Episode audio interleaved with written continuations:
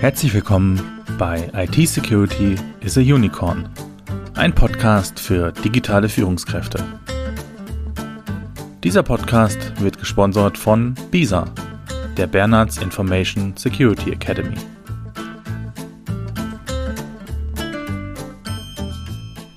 Willkommen zurück zu einer weiteren Folge.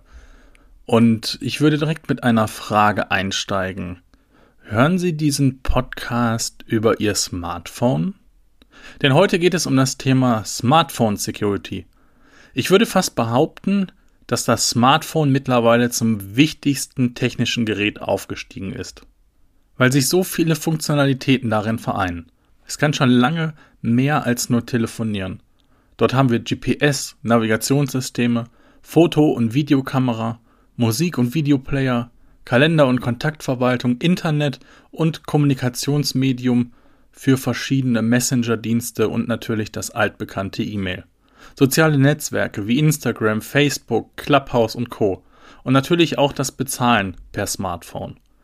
Wir haben die Steuerung von Smart Home Geräten wie zum Beispiel Stereoanlagen, Lichtschalter und so weiter. Hinzu kommen verschiedene Schnittstellen nach außen wie Mobilfunk, WLAN, Bluetooth und NFC. Vielleicht erinnern Sie sich auch noch an den Ausspruch, es gibt für alles eine App. Ja, heutzutage gibt es wirklich für fast alles eine App. Unser Smartphone ist ein smarter Assistent, ohne den oft fast gar nichts mehr geht, beziehungsweise dann nur umständlicher.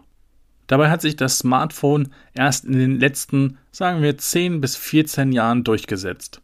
Wichtige Daten waren die Markteinführung des iPhones 2007 und 2011, als alle großen Hersteller von Symbian-Geräten ankündigten, in Zukunft auf andere Systeme zu setzen.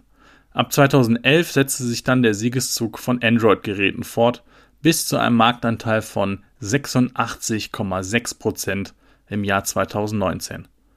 Kein Wunder, dass so viele Daten und so viele Nutzer Cyberkriminelle auf den Plan rufen. Das BSI, das Bundesamt für Sicherheit in der Informationstechnik, hat Anfang März eine Zahl veröffentlicht. Es gab im Januar 2021 70 Prozent mehr Android-Malware als im Vormonat. Das ist eine beachtliche Zahl. Im Zeitalter von Home und Mobile Office werden Smartphones auch vermehrt für dienstliche Aktivitäten eingesetzt.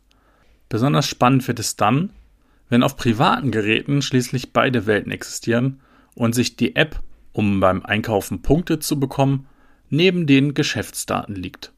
Ich will damit nicht sagen, dass private Apps grundsätzlich schlecht oder unsicher sind. Ich möchte vielmehr damit deutlich machen, dass dadurch die Angriffsfläche und auch die Wahrscheinlichkeiten, Opfer eines erfolgreichen Angriffs zu werden, vergrößert werden. Es ist also höchste Zeit, sich um seine Smartphone Security zu kümmern. Wo liegen also mögliche Gefährdungen? Eine ist, Angreifer könnten zum Beispiel Schwachstellen in dem Betriebssystem ausnutzen, um auf ihrem Smartphone Schadsoftware oder Malware zu installieren. Diese können dann je nach Malware zum Beispiel Daten abgreifen, E-Mail, SMS, Messenger-Dienste mitlesen, Telefonanrufe mithören und aufzeichnen und auch die Kamera und das Mikrofon einschalten und sie so im schlimmsten Fall überwachen. Von daher machen Sie bitte immer die Updates für die Betriebssysteme und natürlich auch für die Apps. Nutzen Sie vor allen Dingen nur Apps, die auch regelmäßig Sicher-Updates erhalten. Viele App-Anbieter lassen ihre Apps von Drittentwicklern pflegen und diese stellen irgendwann den Dienst ein. Folglich werden bekannte Sicherheitslücken dann nicht mehr durch Updates behoben und sie haben ein offenes Tor, durch das ein Angreifer möglicherweise nur noch durchzugehen braucht. Apps können sowohl aus vertrauenswürdigen, zum Beispiel offiziellen Quellen wie den Google Play Store oder den Apple App Store bezogen werden und auch aus nicht vertrauenswürdigen Quellen. Dies geht insbesondere bei Android-Geräten sehr einfach. Zwar gab es auch schon Apps in offiziellen App Stores, die mehr Schadprogramm denn nützliche Software war, jedoch ist die Wahrscheinlichkeit, sich ein Schadprogramm aus einer nicht vertrauenswürdigen Quelle einzufangen, größer als über die offiziellen Kanäle. Vielleicht nutzen Sie auch die Browser-Funktionalitäten auf Ihrem Smartphone. Auch dort sollten Sie aufpassen, auf welchen Seiten Sie surfen und worauf Sie klicken. Sie könnten auf manipulierte Webseiten gelangen und Opfer von Phishing-Angriffen werden. Wenn Sie zum Beispiel auf eine gefakte Amazon-Anmeldeseite gelangen und dort Ihre Daten eingeben, geben Sie in Wirklichkeit die Daten einem Kriminellen, der sich dann im echten Amazon-Account anmelden kann. Daher nutzen Sie nur offizielle Apps und Sicherheitsmerkmale wie Zwei-Faktor-Authentifizierung.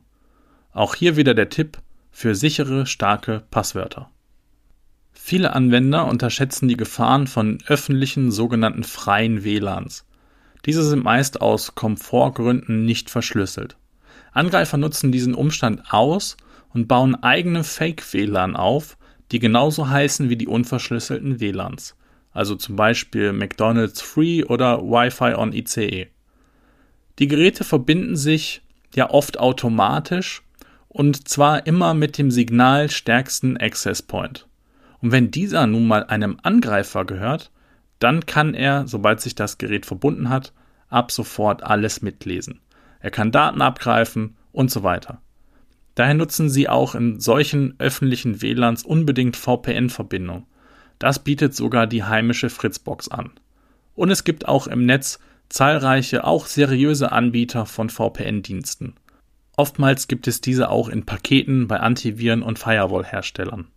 Für alle Nutzer, ob privat oder beruflich, empfiehlt es sich auf genutzten Android-Systemen Schutzsoftware und Firewall-Systeme zu installieren und auch zu nutzen. Sie können sich am besten auf unabhängigen Plattformen wie av-test.org über verschiedene Anbieter informieren. Was sollten Sie insbesondere als Unternehmer zusätzlich zu diesen ersten Maßnahmen tun? Legen Sie in einer Richtlinie die Anforderungen für die Nutzung und Kontrolle dienstlicher Geräte fest. Es sollte dringlichst darin festgehalten werden, wer mit einem Smartphone auf welche Informationen Ihres Unternehmens zugreifen darf. Wenn Sie dienstliche Geräte ausgeben, machen Sie sich vorher Gedanken, ob Sie diese auch für die private Nutzung freigeben oder nicht.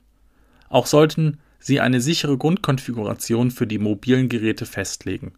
Das bedeutet, dass verschiedene Sicherheitsmechanismen eingeschaltet, eingestellt und dokumentiert werden sollten und nicht benötigte Funktionen und Schnittstellen sollten deaktiviert werden, wie zum Beispiel Bluetooth und NFC.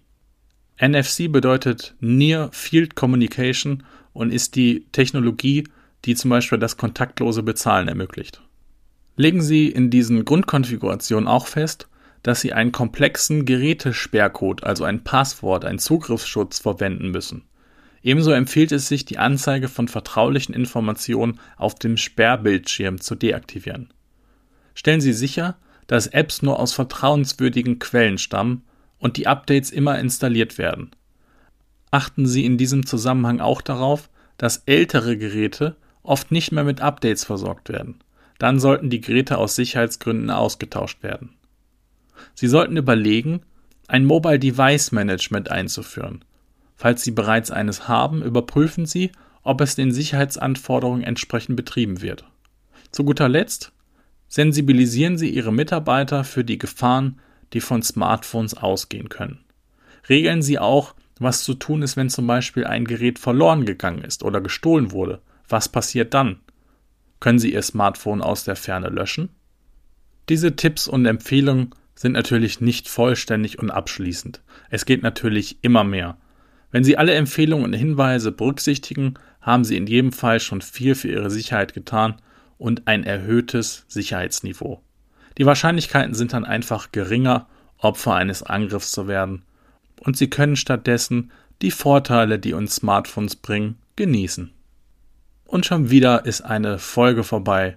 Wir hoffen auch, diese Folge hat Ihnen gefallen und hat Ihnen wertvolle Tipps und Anregungen für Ihre Arbeit und auch fürs Private mitgegeben. Wir hoffen und freuen uns, dass Sie beim nächsten Mal wieder einschalten lassen Sie uns auch gerne Feedback, Kritik oder auch Wünsche für neue Podcast-Folgen da. Und zwar unter podcast.bisa-bonn.de. Alles Gute für Sie, Ihr Sebastian Halle von Bisa.